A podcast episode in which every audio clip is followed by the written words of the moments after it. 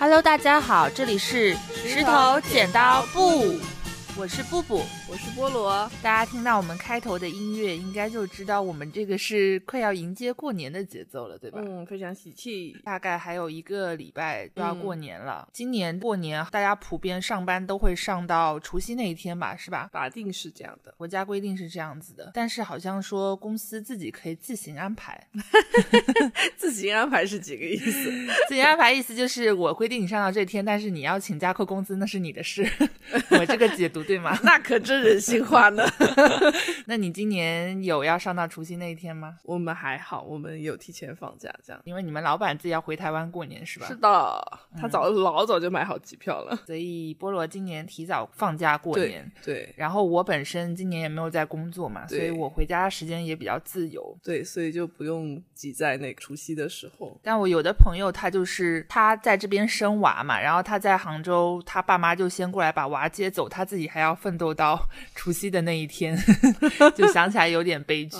我感觉其实现在对于春节放假回家这件事，并不是人人都会像以前那样子掐了点，然后急得要死也一定要回去。好像有一些人已经躺平了，对吧？我觉得是，好像特别是这几年越来越有这个趋势吧。感觉你看春节如果是放七天的话啊，像我们这种在外地打工的，那你掐头去尾在路上就要花掉两天的时间嘛。嗯，然后中间实际上等于在家待个五天左右。嗯，如果你不再额外请年假，就为了这五天跑来跑去，时间又短，然后还得蹲点去抢车票，对，票还非常难买，对，堪比抢 演唱会的门票。对，我听很多人吐槽，就说幺二三零六跟其他平台买票好像还会有冲突，候补票也一直都补不上，就让人非常头疼。对啊，我看携程啊那些网站上面，它都会有帮你登记，然后抢票，但是会加一些手续费。对，我觉得这跟新型黄牛有什么区别？差不多，我觉得。对，反正就是春运回家一直是个老大难的难题啦。然后加上今年可能又是除夕才能放假，我我想今年不回家的人应该。更多了，我还有一些朋友，他是要出去玩，他不回家过年。你身边有这样的人吗？有，他们都已经订好要去海南的机票了，可能也是比较想要去暖和一点的地方，然后好好休息一下，度个假。嗯，可能回家就没有这个感受，对，所以就选择去旅游这样。哦，去海南，海南好啊，天气温暖，到处是东北人。是的，三亚是吗？对，东北人的冬天的第二故乡。我有一个在三亚的朋友嘛，然后我本来其实今年过年也在想要不要回去，要不要出国玩一下，或者是去三亚。然后我就有问他说哪里好玩，我以为他会很热情的欢迎我，结果他就非常郑重的跟我说：“你先认真的思考，你是否要在春节过来三亚。如果你最后还是确定要来的话，我再给你做攻略。但是我劝你晚个半个月再来。”嗯，对他跟我说，因为春节期间就是旅游体验感会变得不好，都是人，嗯，到处都是人，然后感觉价格也会比较贵。对对对，我看来来回机票就是比平时要多一两倍的那种程度。嗯，那所以你要回家吗？我放弃去海南了。对，然后我又很惨的身份证跟护照，护照是效期不够，身份证是丢了，然后前几天还去办了，嗯，对，所以估计赶不上出国，最后的 plan 就是回家啊，所以还是要回家。那你原先为什么有不想回家？就怎么说，我感觉越长大，好像春节想回家过年的那个劲儿就越低了。嗯，你会这样吗？会，是什么样的一种心情？是像我一样害怕吗？你是害怕啊？对我也是，我会啊，我会有些恐惧。你害怕什么？我怕我爸妈。也不能说怕他烦我吧，烦我是一部分，但是就是有一种不自在的感觉，就想到回家，可能就是以前年轻一点的时候放寒暑假想到回家，可能就是啊，还是回在一个温暖的所在吧。然后现在回去，当然从地理维度上讲，我们福建是温暖的，嗯，但是你就会觉得跟爸妈好像有点陌生，就一年到头没见过几次面，就我妈我爸妈也不来杭州的，然后我们可能不见面再去见，会那种感觉有点。很尴尬，我就不知道怎么跟他们相处。所以，但不是害怕说催婚什么的，这方面我们家还好，因为我已经过了被催婚的那个年纪了。过了，什么叫是过了？他们放弃了。对啊，我就明确的跟他们说，我不婚不育嘛，我不打算生小孩，也不会结婚，所以不要催我。那我可能在我还处在适龄繁殖的年纪吧，繁殖。对，二十六七八的时候，我爸妈还会催我，因为那时候我在学校当老师，身边也会有家长介绍对象，然后我爸妈就会觉得说，那你应该要去谈个对象啊，什么要早点结婚了。加上那一两年的时候，我周边的那些同龄的朋友也都开始结婚了，嗯，所以他就会觉得说，这个时候你也得赶上趟。但是过了这个点以后，他们就好像放弃了。加上我的态度一直都很坚决，他就觉得那就算了，不催你了。他不会想要继续说服你吗？你哪怕你说自己不想结婚，但是在父母的观念里面，结婚好像是一个必须要做的事情。他不会继续说。我妈自己应该也是吃了结婚的苦吧？我跟你讲，她很有意思的，她就觉得我跟她说我不想生小孩，也不想结婚，她非常认同我不想生小孩。她说可以不生，然后我就趁机反问她，你是不是也觉得生小孩很麻烦？而生出一个像我这样子的，又不结婚又整天撸你的人，拿自己当反例哦。对，然后我妈没有明说，但是我觉得她言下之意也是觉得确实养一个小孩太辛苦，成本太高了。嗯，然后她就说你不生小孩可以，但是妈妈还是希望你结婚，因为希望老了以后有人照顾你。然后我就说以后不结婚的人很多啊，大家都有那种结婚搭子、不婚搭子啊。嗯，就我们互助互帮，然后说不定以后还会有那种养老院专门收留不结婚的人的。对，而且结婚你也不一定能确定对方能照顾你吧？谁照顾谁还不一定。就一定你嫁给一个男人，他就一定会照顾你吗？他不会揍你吗？他不会遗弃你吗？到头来不还是这样吗？然后我会问我妈：“那你真的觉得你生活里自己跟身边的人的幸福婚姻样本很多吗？”问到这个点的时候，我我妈就会黏住，她就会说：“嗯，那不不幸福的还是少数吧。”然后我就开始举说：“你那个同学，你那个朋友，她老公拿菜刀从楼上追到楼下。”对，然后还有谁谁谁出轨离婚，谁谁谁各玩各的，然后我妈就哑口无言，就感觉不幸的例子比比皆是，让他让他举一个幸福的例子，然后他就会愣住。对，说不出来。对他所谓的幸福，只是一种传统婚姻生活的理想样本，但是其实，在生活里，就是身边这种凑合过的，真的还挺多的。嗯，那与其这样，干嘛要结婚？那我妈会觉得大家都是这样啊，然后就她也不是说婚姻一定是幸福的，她就是觉得大家都是这样，所以你也应该这样，不应该做那个异类。对，所以她不会放弃。感觉你好像时不时还会接到你妈给你打电话，说介绍了某个在行。优质的温州男生，哎呦，可多了。我们看什么时候有机会聊一期 相亲的话题。对对，就感觉你妈完全没死心，是你没有跟她强调过你也不想结婚这件事儿吗？我其实试图沟通过，但她就是会暴走吧。如果你一旦说出你不想结婚这种话的话，嗯，他会反应很大。所以我她的反应是什么？我采用的策略就会比较柔和一点。她反应就是就是说你你怎么会有这种想法？你知道吧？就是你在大城市待几年，待傻了是吧？对，或者说你读书读傻了吧？你这是谁给你的奇怪的想法？小孩胡说八道什么怎么样怎么样，就会很很激动。但是你要说没找到合适的就不结啊什么的，然后他就会不断的给你推荐。所以你采取的是缓兵之计。我也想说，说不定拖到一定年纪他就放弃了。啊，那我觉得你可能得拖得很晚，拖到你绝经，也不然就太晚，不然你妈就还不会死了这个心。所以你怕回家，主要是你怕你妈催你结婚，这是一部分原因了。那你爸妈不会跟你聊工工作吗？会，哇，你真的是一问一个准。嗯，我们那边就会觉得你一定要是老师啊、公务员呐这种稳定工作。我妈到现在没死心，因为我念的是师范，她就觉得，嗯，你可以去考编当老师啊，或者她还会讲说某一个亲戚什么什么的比较远一点，什么村里的学校里面就有当老师啊，或者你可以去那里上课啊，怎么样怎么样的。嗯嗯，然后我妈也很着急，说你再过几年，到时候考不了公务员啦，然后就会不断的给你。我妈会说到三十五了，那些期限你就考。考不上了，对对对，然后就给你发那个那些招聘的考试啊什么的，在他眼里，我现在的工作，他就觉得你就就是给别人打工啊，就是不稳定啊，就是理解。对，然后而且好像也会因为觉得这样的工作在我们当地的相亲市场上就是处于下游，对下游。你知道温州就是特别喜欢，一个是你找对象一定要找温州当地的，哪怕比如说都是在行务工人员，喜欢找本地人，对本地人。然后其次你应该要是稳定工作，然后如果是女生的话，最好是老师，因为他觉得你以后顺便还可以教你的小孩。对对，其他的好像就不是那么重要了，比如说你年收入是多少，不是很重要。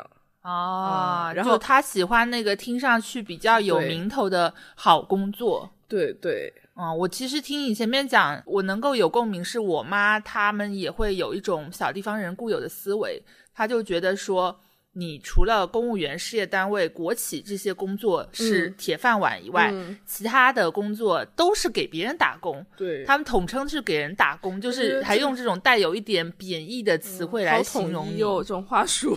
对，然后就觉得这些工作都是 bullshit，所以 他就会来念你啊。对啊。我我可能唯一比较轻松的三年的时间是那时候我在杭州这边体制里当老师，然后我爸妈那三年就很少念，基本不念我工作的，他就觉得说，嗯，很好啊，体制里的老师，然后忙就忙点嘛，累就累点嘛，就是要克服，要加油。然后我拿了一些什么荣誉，什么先进工作者啊，呃呃比赛的比赛的一等奖之类的，我妈就很高兴。嗯，但是从我离职以后，就是。他就是开始会一直在问我，说你现在到底是在做什么工作啊？我说互联网。他说互联网的什么啊？我说我说了那个名词你也不懂啊。他说你说说看嘛，别人问我我好说嘛。嗯，他就这个态度。他是不是在想要怎么给你包装一下，然后到时候亲戚问起来会好听？对，但是即便我把什么，比如说新媒体运营啊，或者文案策划这种说给他听，他还是不懂。然后他就这个是什么意思？我还得去跟他解释。完了，他可能到别人问他的时候，他又不知道怎么说，他就会说：“嗯，做广告的，做广告的，人家是不是以为我在图文印刷店工作，搞图文设计的？”对，嗯，对他，他可能除了自己想了解以外，他还想要让别人能够。认可我的这个工作，所以他会想要我把这个工作说得清楚一点。嗯，而且我妈还会刺探，多方刺探我的薪资。嗯，你妈会吗？会，就是说就会问嘛啊，如果你你说没多少啊，然后他就会大概报一个数，这个数有没有啊之类的，就这样子去去问你大概有多少这样子，然后还会一直跟我交代说你要多就是不要乱花钱啊，要攒起来啊，怎么样的？以后要当出嫁的嫁妆是吧？反正给自己存点钱，嗯，这种意思。然后我就觉得他们好像特别在意，可能我觉得这也是小地方的一个共同性吧，就特别在意别人的评价。会呀，因为除了我爸妈，其实你说家里春节过年那些三姑六婆不烦吗？嗯，就有时候话题反而不是我爸妈主动挑起的，比如说亲戚在一起吃饭，那肯定是别的亲戚先来问说啊，你家布布在杭州做什么工作啊？你现在在干嘛？一个月多少钱啊？对，然后租房子贵吗？就是诸如此类的，就是开始问。对，嗯，买房了吗？买车了吗？对，然后我有一个有意思的就是点，就是我观察我的亲戚嘛，我有个亲戚，他在我当老师的那三年，对我的态度都很热情，就是每一次春节聚会见到我的时候，他都会。跟我妈夸我说啊，好优秀啊，在杭州当老师啊，嗯，然后就会指着他女儿跟我说，那个谁谁谁，你要跟姐姐多学习，你以后也想考老师，那你现在就多跟他取取经，问问人家啊，平时要怎么教学生，要怎么写教案啊，这种东西。嗯，因为我还有一个同学的父亲是这个亲戚的上司，嗯，所以呢，他又同时会不停的问候我这个亲戚，那给我的一种感觉就是，嗯，我我算是你的外甥女或者侄女吧，但是那个我同学跟你有什么关系？你为啥每次都问候他？后来我就想，嗯，他说不定是想通过我递话给他爹，给我同学的爹，让他在职职场上帮他说几句好话。就是这种亲戚非常的可以说势利吧，对，也很对，很功利，很功利。但是等我从学校里辞职以后，他再见到我，他可能就是非常客套的问一句啊，布布在杭州。今年好吗？我说挺好的，也不是很关心。对 你就能听出他只是客套的问你，对，然后其他就没有了。嗯，他第二句可能还会顺带着问一下我那同学，你那同学现在好吗？然后啊，我说也不错，生小孩了。然后就啊，挺好挺好，然后就没了。他再也不会说让他女儿向我学习这种话了。对，不能学习你叛逆，不能学习我从体进了体制还要出来，他就觉得脑子瓦特，而且我觉得你最好少来。对对，他就我瞬间从一个亲戚口中的他人家的好孩子这种样本掉到了，嗯，不要向他学习，对，不要学他，变成一个反面的例子。对你边上有这种讨厌亲戚在过年烦你吗？我们家的亲戚啊，让我想一想，好像我觉得也有类似这样的情况啊，嗯。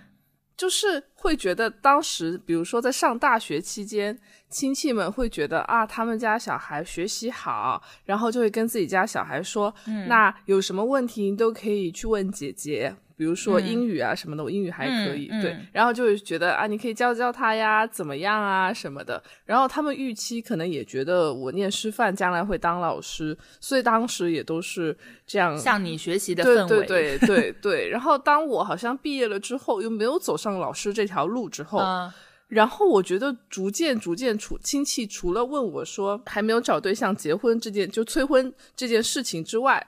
其他的地方，我逐渐逐渐就好像有一点隐形掉了，啊，因为你不当老师，所以他也不 care 你的工作。对他最多就问一句说啊，大概挣多少钱，怎么样的？包括呃，其实我也有亲戚在杭州，嗯，然后我不知道是不是这方面的原因啊，因为我发现就是过年过节也没有到过年，就是比如说中秋节啊什么的，那那那我弟弟也在杭州嘛，嗯啊，你知道吧？起来了，对，就是他们会在一些节假日，然后会喊小海去吃饭，但是呢。都不会喊你，他不会喊我。但是小海好像有一次买东西也只买给你弟弟，买了些水果零食，没买给你。对，但是这个听起来有点像重男轻女。对，那他的理由可能就是说，因为那个亲戚他的小孩在跟小海的关系比较好嘛。所以他可能就觉得就顺手，但我觉得他们根本就没有想起我来。嗯，我觉得这可能跟你们那个地方有一些重男轻女的观念还比较有关系。嗯，对，但我觉得工作有关系跟你比如说没有在杭州混到他想要的模样也有关系。是个老师或者是一个他们眼中比较好的工作啊，就是以后用得上的。对对对对，什么医生啊之类的，呃，可以托关系找一找的人，我觉得是完全会维护一下。对对对对对。哦。我感觉其实很多亲戚吧，他要是要么是我们刚刚说的，他想跟你维护一定的社会关系，他就要不时的跟你在过年期间套近乎，嗯，要么就是他实在也不知道跟你聊什么，因为你一年到头也都不在本地，那可能问起来的就是问，无非就是问感情啊，问工作，好像除这两样之外，他都不知道该跟你聊什么。你不可能指望在一个过年的餐桌上，你的亲戚问你有什么兴趣爱好。如果问了，我就有警惕，你不会是要我表演节目吧？对对，而且亲戚，我觉得他们觉得你兴趣爱好也不重要，这些又不赚钱，所以啊，我觉得过年走亲戚这件事儿吧，小时候被父母领去，可能就是懵懵懂懂的。然后听他在那夸你成绩好，这么呼伦几下也就过去了，对，也挺开心的。但长大以后，他对你的边界感如果还是这么模糊，就一直想要探听到你的一些隐私，那作为成年人，我们可能会就会觉得不太舒服了。我觉得他甚至是没有边界感，他觉得什么都可以问你。对呀，他觉得这有什么？大家都是亲戚嘛。对啊。那以暴制暴嘛，我们要不下次就来问说，你就反问他生活好吗？你跟你亲戚对 对性生活还和谐吗？直接愣住，你们有想离婚吗？他们可能谈性色变，我跟你讲，直接愣住。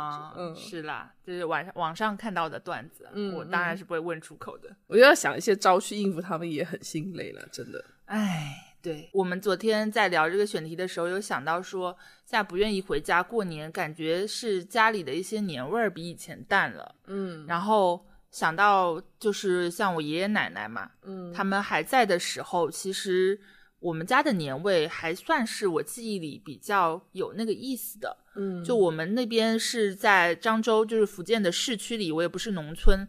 那我觉得农村的。过年本身就会比城市有意思，应该会很热闹。对他们会能够放燃放烟花爆竹嘛，然后还有一些更接地气的习俗。嗯，像我们闽南就之前你看 B 站的一些纪录片里嘛，闽南下漳泉那边他过年期间会抬那个庙里的神出来游神，嗯，就是游街，嗯，然后就是把。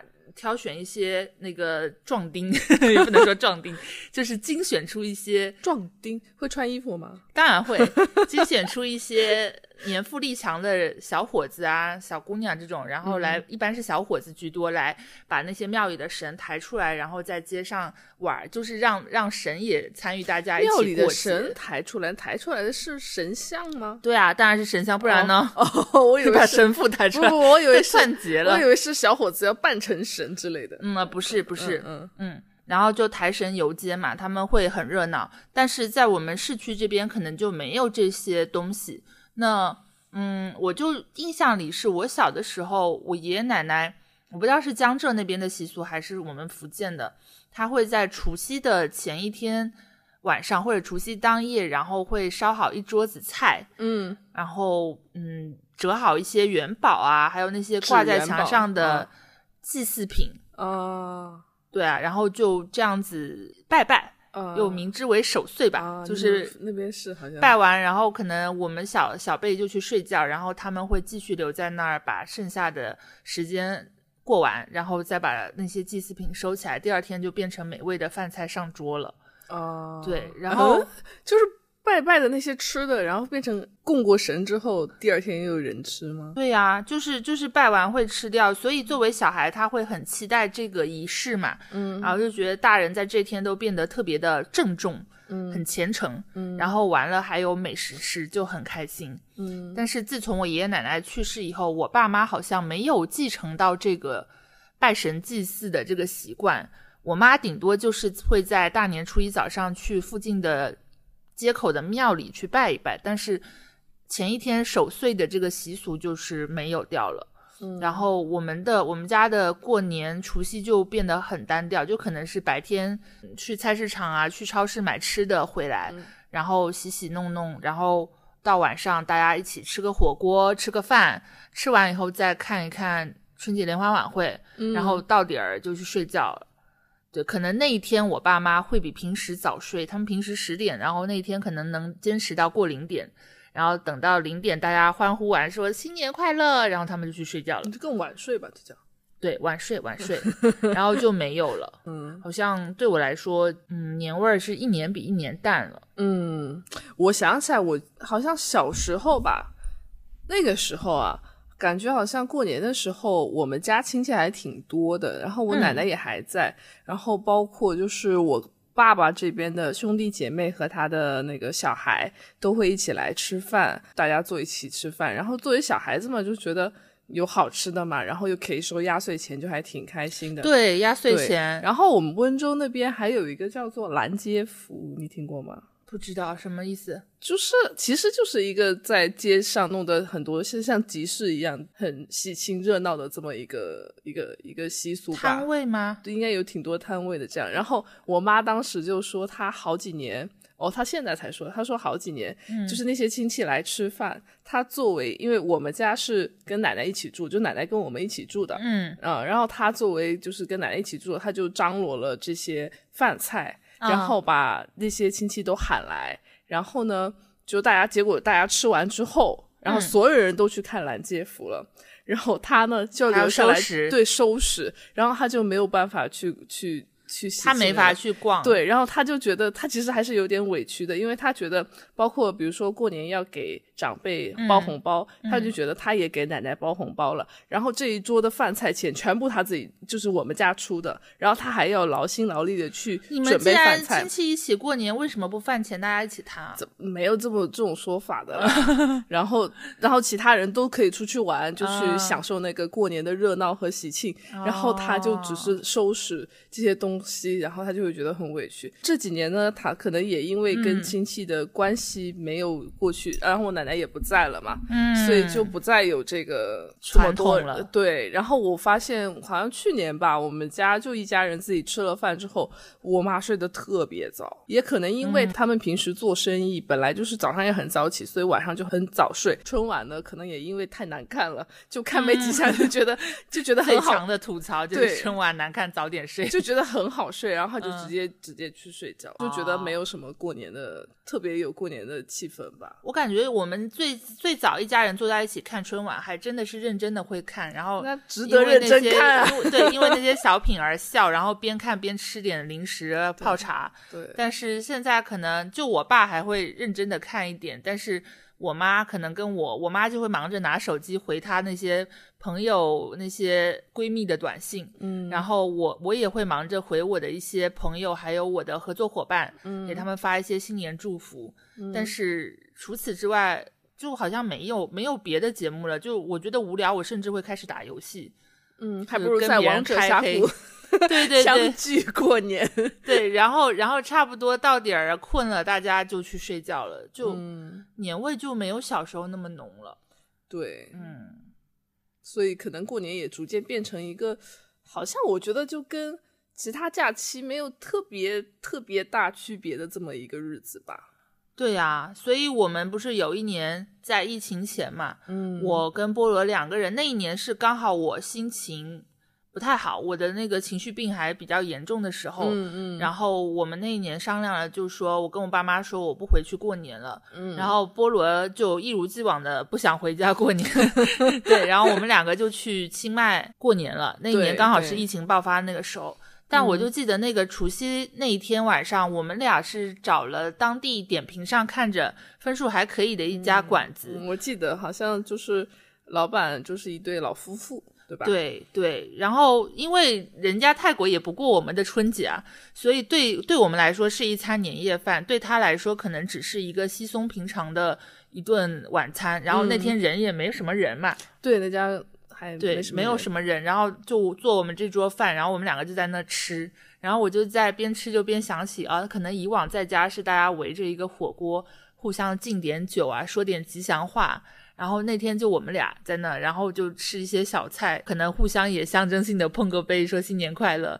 但是新鲜中带着一点落寞，嗯，就是有的时候你说你说过年虽然就是一个形式吧，但是有的时候还挺需要那种形式感。对吧？嗯，就是有这么一个互相祝愿的过程，这也是一个不一样的体验吧。我觉得那一年，对，但那一年在外面过年，其实大国内的伙伴也都挺羡慕我们这种生活的，因为他们全部被关起来了。对，因为疫情啦，所以我感觉疫情过后以后，大家其实出去旅游过年的愿望也越来越强了。嗯，就是觉得说你就是换个地方度过这段时间。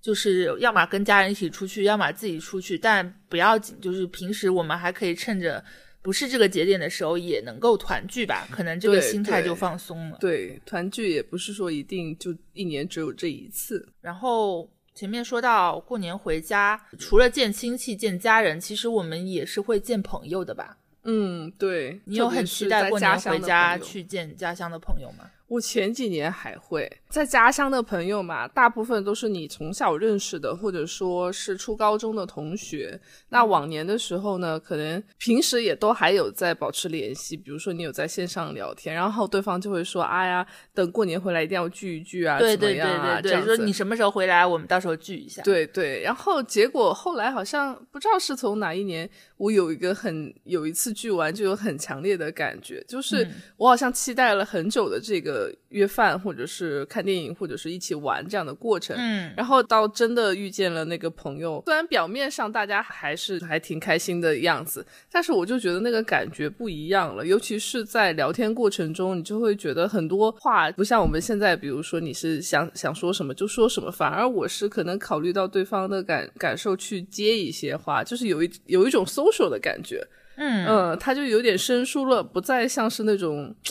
嗯，亲密无间的感觉，那个那个味儿就变了。之后就，我觉得对方可能跟我也有一些类似的感觉，所以他也没有再很热络的去约我们下一次什么时候聚会啊。什么时候在一起玩啊？这样我就觉得可能童年的玩伴已经有点渐行渐远了，对，嗯嗯，就已经聊不到一块儿去了。我也会有这种感觉吧，就是我有一些朋友，其实我们小的时候关系很好，嗯啊，像有一个朋友是既是我的同学，初中同学，我们也都曾经是同一个排球队的队友，嗯，然后他基本上每一次假期我回到漳州。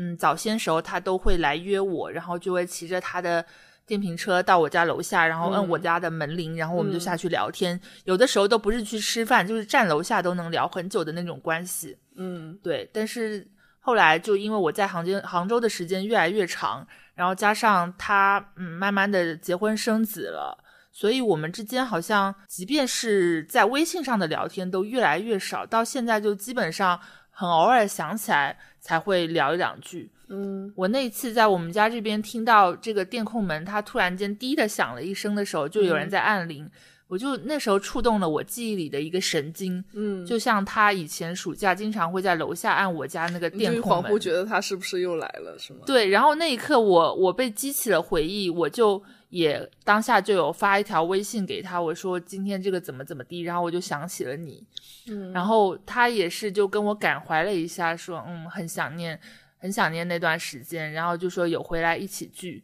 我感觉很多话都会停在这个等你回来的时候我们聚一聚吧，嗯嗯嗯，但是真的聚了以后，你就会发现好像大家聊不到一起了，对。我我聊我的工作，他可能并不了解，因为我们那边的互联网并不发达，对，然后我又不结婚。我怎么跟你聊你的婆媳关系，跟你聊你的育儿经？嗯，然后他好像只能是跟我叙述，比如说他的儿子得了多动症，或者说怎么样的一些话题。烦恼，对烦恼。然后我作为一个倾听者，一个倾诉的对象，我就会跟他嗯嗯嗯，但是关系就变成了一方倾诉一方听，嗯，好像就没办法再像以前那样对来来回回的有共同话题，这个时候就能感到你说的那种无力感。对，而且我觉得，呃，那个朋友可能还是我们学生时期，比如说，不管是英语作文还是中文作文，说你的你最好的朋友，对，英文写 my best friend，我每次都会写他，他也会写我，就是互相的默契。但是走到现在，大家都成年了，却有有这种感觉，我觉得还挺唏嘘的。但是我有一个已经结婚的朋友，我前阵子跟他聊天。聊起来也才发现，他其实也很寂寞的。嗯，他就也跟我说，自自从结了婚以后，好像感觉朋友圈越来越小了。嗯，就自己要忙着带娃，可能也不太有空去刷剧、刷电影。嗯，然后有时候跟人家聊，也不知道该跟人家聊什么。嗯，对，就像如果我跟他说我推荐最近某个电视很好看，他可能根本就没有空去看。嗯，或者说我觉得跳舞上课很有意思，然后他完全就没时间去学。那肯定的，因为他有小孩了嘛。对，然后他要很花很多的精力在他的家庭上，而且他的头衔可能就变成谁谁谁妈妈，你知道吗？嗯，或者谁谁谁的老婆这种。嗯，对啊。然后，而且我我家还挺变态的，就是我如果在过年期间多跟我朋友出去玩几下，我妈会发火。我妈，我妈巴不得说，呃，就是现在的话，她巴不得说你，你怎么天天在家里面？你跟你的以前的同学，尤其是男同学，嗯，多去聚一聚呀。那你妈这是目的性不纯呐？对，所以我每次出去跟朋友，如果要聚，她就会说。有男生吗？啊，好有意思，对，好有意思的一句话。然后说女生的话，说女生，女生们有什么意思？你妈巴不得你去一个都是男生的聚会，对，因为她觉得同学嘛，可能还更知根知底，就是一个非常适合的，就是潜在发展对象。了解，嗯。但是我妈，我妈的话刚好跟你妈是反过来。我妈是说你，你妈是说你整天待在家里怎么不出去？我妈是说你怎怎么整天往外跑？你难得回来一下，你得给我待在家里多跟我在一起啊！啊，你妈怎么好像很寂寞、很缺陪伴的感觉？我妈让我过年回家压力大，就是她的控制欲还是比较强的。嗯，像我回家就会回到部队的行军作息，你知道吗？就是我妈会在起来吗？啊，那倒没有，那倒没有。但他真的每天晚每天早上他都会去菜市场买菜，然后可能会顺便买一些馒头豆浆回来，然后他就很希望我在八点半九点之前要把早饭吃完，甚至他都觉得说你你要是想睡觉，你可以先起来把早饭吃完，然后再回去睡回笼觉。不吃早饭不行哎，他觉得不吃早饭你三餐不规律，身体会垮掉。可是妈妈如果睡不饱的话，也身体也会垮掉啊。那他可能大概是因为他自己常年睡眠不好，所以他在睡觉这块已经摆烂了吧。嗯，然后他就觉得你吃必须要好。就我妈对我的身体有一种焦虑在，嗯，他会觉得你晚睡也不行，晚睡也是对身体不好，你得要像我一样，最好在十点前睡着。对，然后如果我就是饭不好好吃，半夜起来吃宵夜，被他发现也会挨骂。嗯，所以呢，我小的时候很经常的就是偷吃东西，然后吃完以后我就把那个包装袋，我也不能扔到垃圾堆里，也不能说藏在哪里，藏在垃圾桶里会被他发现，然后我就只能 做了一个非常错误的示范，我就从我家当时窗外。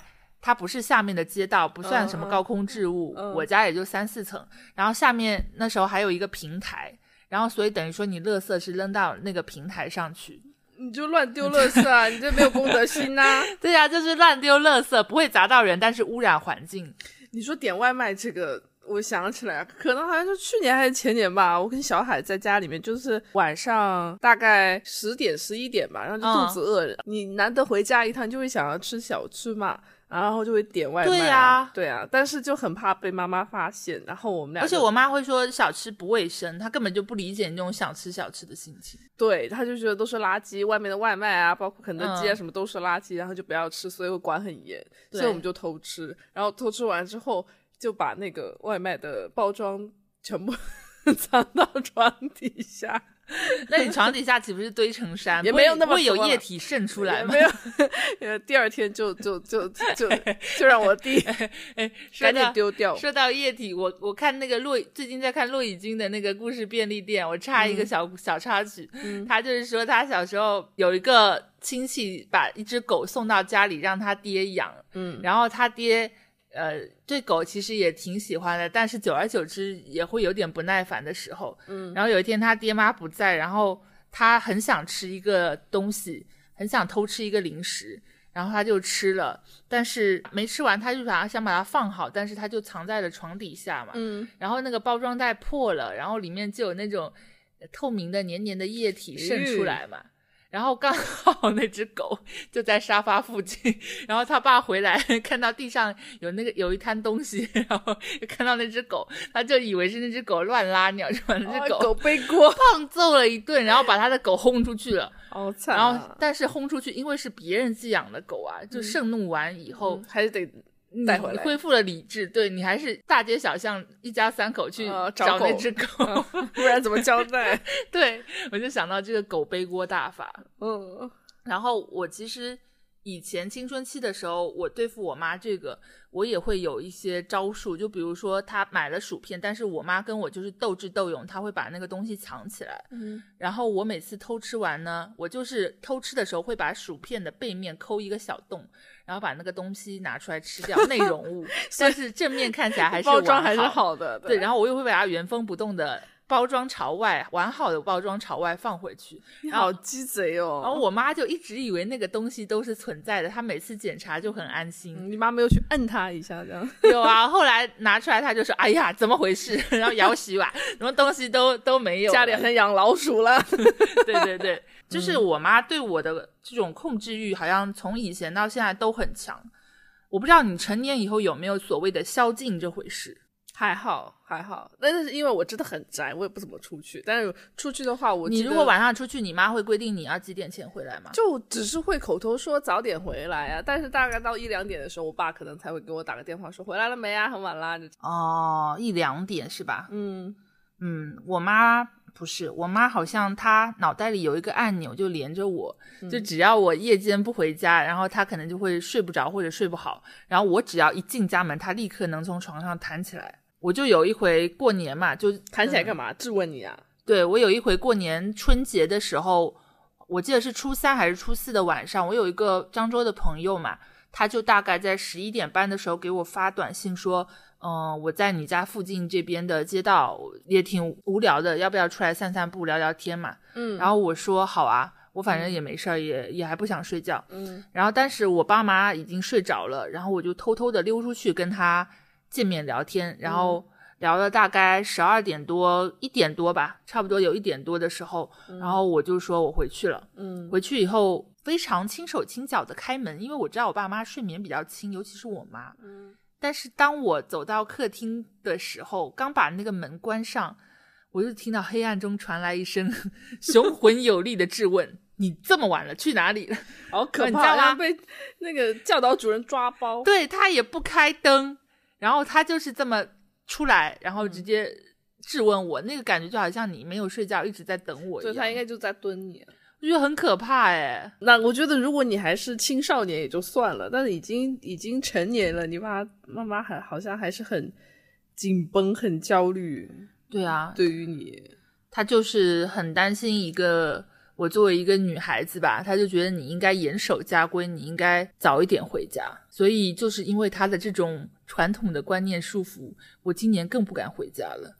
你知道，因为因为我今年做了一个离经叛道的事情。我知道，我知道，但听众朋友们不知道。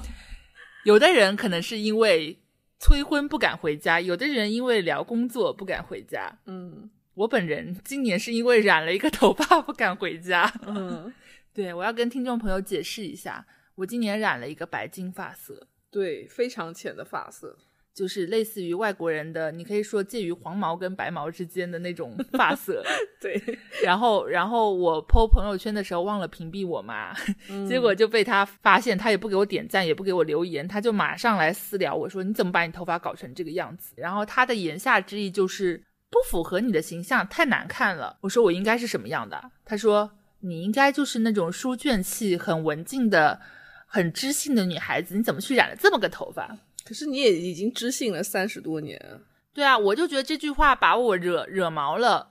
倒不是说你抓住我的头发什么的而已，我是觉得你好像对我从来没有一个刷新的认知。嗯，就父母在父母的眼里，我好像停在了去来杭州之前，就是他们能够长期跟我相处的那个阶段。嗯，他在我的在他的印象里，我还是那个青少年。嗯，然后他一直对我固有的小时候的那个印象还比较文静内向一些，但他完全不知道我长大后是什么样，我在工作中是怎么雷厉风行，我跟我的朋友相处是如何风趣幽默。给自己一顿夸，所以他完全不知道啊，他对你的那个片面的刻板印象已经非常深了，嗯，就这点会让我有点不舒服，然后我就我就想要去跟他解释这些东西，嗯，但我妈呢，可能在当下她会说不过我，她会被我的一些理由所说服，嗯，她暂时压抑下来了，但是她就是过上几天，她又会卷土重来。就问我说：“你的头发真的不打算染回来了吗？”然后再过个三五天说：“你现在漂亮过，漂亮够了吧？你应该把头发染回来了吧？”嗯，对。然后就因为这个，我们就经常在吵架。嗯，这一阵子，嗯，你也坚决没有要要妥协染回来这个意思。因为我觉得头发是我的东西啊。嗯，我觉得所谓身体发肤受之父母这一套已经是非常过时的。亡了。对，大清已经亡了呀。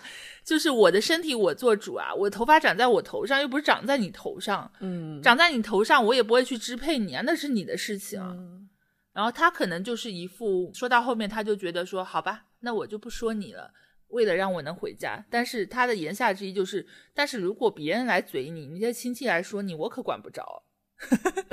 听到这句话，你他也可能要炸，他也可能就是想要以此威胁你说，如果亲戚应该也会还是会来嘴你的，你就染回去就好。对啊，但我我会觉得说，大家是一家人啊，就人家嘴我的时候，你不应该一致对外嘛，因为他也觉得你应该染回去啊。所以啊，我就说，那如果是你啊，你如果今天有人来嘴你的头发，嘴你的衣服，我一定是帮着你说他，说别人的呀。那你怎么能这样子呢？然后我妈就无言以对，然后我就跟她说，我今年要走发疯文学的路线，就是我不管你是长辈，不管你是谁，你今年但凡来嘴我，我就会发疯，我会让大家都下不了台。我觉得这个态度非常好，首先要让自己舒服。对啊，嗯，我觉得长辈们经常都是不顾你的感受去做一些事情的。嗯，那你他要先惹你，你就可以嘴回去。嗯嗯。但不管说亲戚朋友还是父母吧，那他们都待在一个称之为叫家乡的地方。嗯，但是像我们这样子，我在杭州待了也十来年了吧，从大学毕业就开始留在这儿了。嗯，就有的时候会觉得回家这件事它变得有点陌生。嗯，这个陌生呢，不只是说体现在你一年到头不回去，你家里家庭内部可能。装潢上啊，房间内部啊，发生了一些什么变化？就可能你对整个城市的印象，还有自己作为原先作为本地人的那种可以随时融入的感觉，也渐渐的发生了一些变化。嗯，我我也很有这种感受。我觉得一直都说大家都说回家回家，但是好像我越来越不觉得那是我家，那是一种回家。因为家应该是一个让你很放松、很能够做自己，然后很快乐的地方。但是逐渐的，好像就没有这种这种感受。包括整个城市，我再回到家乡，而且好像。连方言我都有一点说不说不顺溜了，你知道吗？然后我开口就是 开口就是普通话，然后有些人可能还以为你是外地人，特别是小城市的话，他好像好像挺在意你是本地人还是外地人的，会不太一样。对我回家买东西，我都会刻意把普通话切换成闽南语，嗯，就是用方言去跟他们讲话，反而是有一种心态，就是不想被当成是外地人。对，但是你说我现在到底属于哪？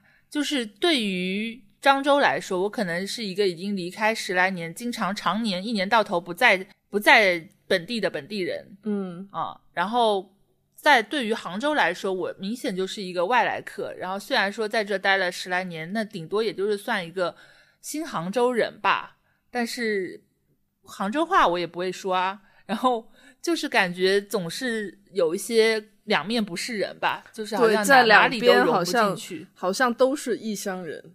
对对，就不是那种很有有很强烈的归属感的这种感觉。对，所以回家好像就没有特别执着了，因为就觉得也不再是你原先那个家乡了。我有个上海朋友，他其实早先早几年，好几年前他就跟我说过了这个观点，他就觉得他好像。既不属于上海，也不属于我们漳州了，所以我感觉他近几年春节回家的频率下降很多。我经常看到他春节要么是去欧洲玩啊，或者是是去呃日本啊那些地方，然后他会选择带上他妈一起出去旅游，嗯，但是好像就不喜欢待在本地。我觉得这样也挺好的，他是仍然是跟就是他想要。一起度过的家人在一起，然后同时又可以利用这个假期好好放松一下，真的，对。但是本质上也有一种逃离家乡的感觉。对，因为如果你觉得你没有办法融入在那里的话，好像勉强自己会很难受啊。嗯，可能就是在我们那个地方过年，你顶多就是完成一个团聚的。习惯，然后感受一下一两天的民俗，然后他可能就会选择去别的地方玩了。嗯，就是毕竟小地方嘛，可能就比较没意思，可能去到别的地方能够体验的事情更多。嗯嗯，要不然真的话题很无聊。我我我还是想要再吐槽一下。嗯，就是聊的真的就只是赚多少钱，工作稳不稳定，结婚了没，生娃了没？如果如果结婚还没还没生娃，就会被催催生。然后如果第一个生的是女儿，还有大概率会说啊，那那个没关系，再生一个就好了。就他默认你，如果第一个生的是女孩子，你就应该要再生一个，还是性别观念上的好像对别人的家庭有一种无止境的 push 的欲望，就是做完这件事，还有另一件事在等着你。对，所以他们的聊天就会围着这些很世俗的事情不断的进行。对，然后也会在他们的这个价值排序里面，也会一直去吹嘘，比如说在他们眼里所谓的成功啊，这个谁谁谁怎么样，他今年赚了多少多少钱，开的是什么车子，呃，买了几套房子，什么生了几个儿子，我就觉得这样的话题真的有点不是很想参与，然后也不知道其他的话题好像又聊不起来，我就觉得。这样的团聚，其实对彼此的人生已经很陌生了。嗯，我我我们家唯一的一个下一辈的小孩是我大表姐生的女儿。嗯，我那时候我记得她刚开始上小学的时候，我还买了一个书包给她，但是现在一晃，她已经明年即将高三考大学毕业了。然后这中间我为数不多的回家的次数里，我能感觉到，其实我跟他相处一两天，他还是蛮喜欢我这个会开玩笑，还是蛮有童趣的一个三姨吧。嗯，但是 我都当姨了，对对对。但是一旦离开，就是我回到杭州，然后他也不会聊微信什么的嘛，然后还在念书嘛，所以我们之间好像又没有了任何联系。就是对他来说，可能我就是他。妈妈口中的那个在杭州工作的姨妈，嗯，然后一年可能就回来一两次，她对我就只有一个亲戚的那个头衔概念在，她根本不知道你这个姨妈啊做什么工作，然后具体有什么爱好、兴趣，是个怎么样的人，她都不清楚。就是我在想，我我跟下一辈的关系，可能如果我一直处在留在杭州的阶段，那我可能。跟我漳州本地的亲戚真的会越来越远。我觉得你哪怕在本地啊，如果不是经常来往也是一样。你想回想一下，你小时候经常去亲戚什么拜年什么，你有几个亲戚你能够准确的叫出这是你的谁，这是你的谁，这是你的谁？然后还有亲戚家的小孩，我可以从我妈的指导里叫出他。对啊，都是 都是妈妈说哦，叫三姨哦，叫三姨，呃，叫那个什么叫舅婆，叫舅婆。就是你你你你是没有什么概念，这是你们家的什么亲戚？这东西很矛盾，很吊诡。就是要么你们俩就是生疏，其实不了解彼此，你们中间有隔阂；要么就是你以前小时候认为他是这个样子的，但是随着一年一年年岁剧增，其实不只是对亲戚，对我的父母来说。我对他们的认知也是一年比一年在刷新，可能以前他是一个非常温情而模糊的爸妈的印象，嗯，然后长大你就会发现爸妈也就是一个普通人，他们身上也有这样这样的优点缺点，然后这些缺点如果看得越来越明晰的话，其实对他们的那种亲近感有的时候会受影响。嗯，我觉得这是不是也是怎么会他们怎么会是这样的人啊？就是就对父母祛魅了。其实你现在才是真正的看到他们是什么样的人。原先可能有一个长辈，就是父母的光环在，对对，就但正是因为那个东西在，所以你模模糊糊的会有一种很亲近依赖的感觉。但是如果我们把这个距离拉远，拉到足够远，让让你足够能够看清楚彼此的时候，好像有些东西真的是越看清你就越害怕靠近。嗯，可以这么说。嗯，对，亲戚也是这样子。可能小的时候，我觉得这个姨妈对我还挺好的啊，挺挺每次见我都笑嘻嘻的。但是你长大就会发现啊，其实她呃某些方面挺功利的，挺势利的，对你是有所求的，然后也会拿你跟别人做比较。就是怎么说，就是。这样子，这样在不断的看清中，其实有些东西就索然无味了。嗯，也其实也，我觉得好的一方面来说，你也可以去除掉这些东西之后，真的看清哪一些人是真的就是单纯的因为你而喜欢你。对，呃，不再是因为那些，比如说你是不是当老师，还是你是不是能够教他们家小孩，还是有什么其他的利用价值。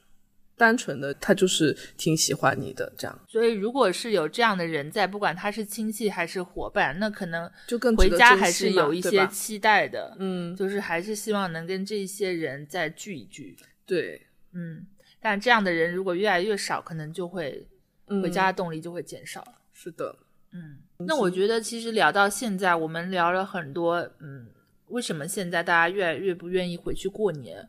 我也挺想问问菠萝看，就是。怎么样的一个过年形式会让你更愿意回去过年呢？也不能说是回去过年吧，我就觉得，嗯，过年也不用执着执着于地点，也不用执着于你一定要去见一些什么人。嗯，我觉得就应该还是要从心吧，就是你应该要跟你想真的想要一起团聚的亲人、朋友，或者是呃伴侣之类的，嗯，在一起过，然后地点也不不需要执着。也不一定要是一定要是家乡，我觉得你那个就是他带着家人出去旅行的朋友，其实也 OK 啊。嗯嗯，然后这样他们他就可以去跟真正想过过的人一起度过一个快乐的快乐的年。对，这样的年可能在他记忆里就会留下痕迹。对，对不对？对，人生的一个好的体验。对，嗯，我觉得你说的这个是没有问题，没有错的。就是你怎么过一个让自己舒心的年，其实更重要。是的。然后我我是在想，如果你不得不还是不得不回去过年，你被一种所谓的习惯也好，或者愧疚感绑架，你你不得不回去过年。还有或者那可能你就要找到一个让自己能够更自洽的形式。嗯，就是我也许可以不想去理会那些声音的时候，我就不理会。对，我可以不做任何回应。对，就是没有问题。就是只要你能够。捍卫你自己内心的那个平衡，那我觉得比什么都重要。你只要把你要回家的初衷，比如说我就是想要陪爸妈，或者我就是想要跟我的好朋友再聚一聚，嗯，把这个核心的目标聚焦好，然后其他的事情都可以不是那么重要。对，所以就也不用太入耳嘛。毕竟我们掐头去尾，在家也就待个五五六天、六七天的样子。对，这段时间还是怎么样跟家人朋友开心的过，就怎么样去处理就好了。是的，嗯嗯，那我们这期其实也跟大家聊了这么多，嗯啊，我们也想知道，就是如果你今年不打算回家过年，或者说你这几年都有点抗拒这件事儿，那你到底是在担心什么？或者说你有一些呃关于过年更好的建议？呃，不管是出去玩，或者是怎么样让自己过得更舒服，我们也很期待你们在评论区或者在我们的听友群跟我们来交流。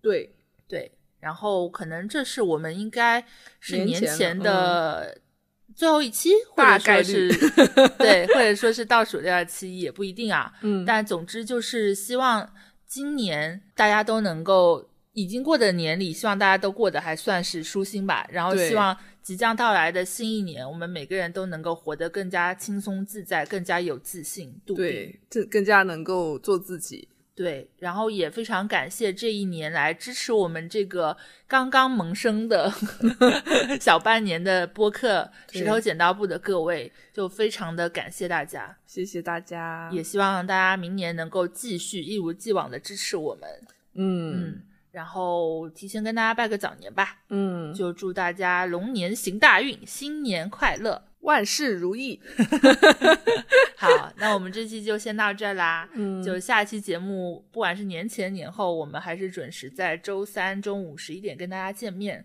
请大家继续收听我们哦。好那就这样啦新年快乐拜拜。新年快乐拜拜。